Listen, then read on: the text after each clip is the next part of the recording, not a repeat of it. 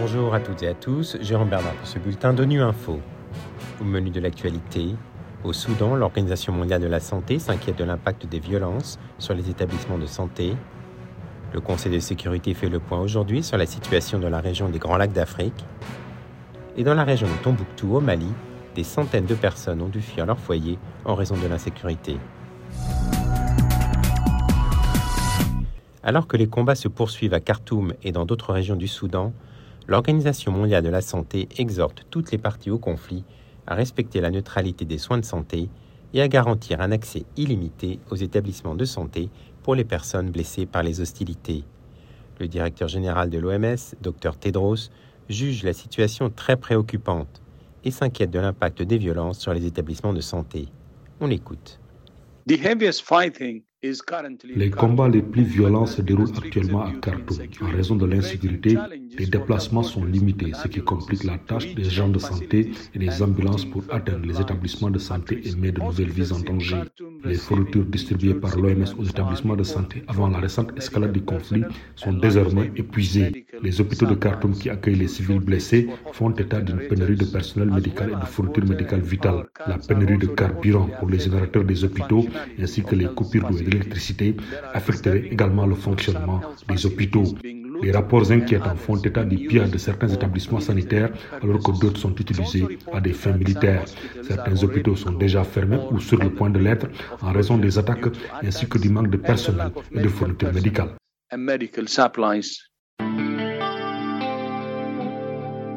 Le Conseil de sécurité a entendu ce matin l'envoyé spécial du secrétaire général pour la région des Grands Lacs, Huang Cha, a indiqué que la situation dans cette région d'Afrique est très contrastée. D'un côté, il y a des pas encourageants et de l'autre, une situation sécuritaire et humanitaire toujours aussi inquiétante. Il a indiqué que ce contraste exige un renouvellement et un renforcement des efforts dans la région. On l'écoute. Au moment où je prends la parole, une légère amélioration est à noter. Sur le plan militaire, une accalmie fragile s'est installée dans l'est de la RDC. Les jours se succèdent sans affrontement majeur entre l'armée de la République démocratique du Congo et le mouvement du 23 mars. Un fragile cessez-le-feu semble tenir. Le déploiement des troupes de la force régionale de la communauté d'Afrique de l'Est se poursuit. Les échanges peu diplomatiques entre Kigali et Kinshasa ont diminué. Mais en contrepoids de quelques avancées, de sérieux risques persistent. Le retrait du M23 des localités occupées reste partiel. Le désarmement et le cantonnement des combattants prévus par la feuille de route de Luanda se font attendre. Une solution politique négociée qu'appellent de leur vœu de plus en plus de voix tarde à se matérialiser. Le risque d'une reprise des combats reste vraiment réelle. Plusieurs centaines de personnes ont dû fuir leur foyer dans la région de Tombouctou au Mali en raison de l'insécurité créée par la menace des groupes extrémistes.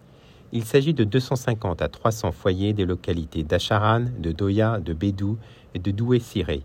Pour en savoir plus sur ces déplacements internes, on écoute Youssouf Mohamed, chargé du système d'information sociale du service local du développement social à Tombouctou.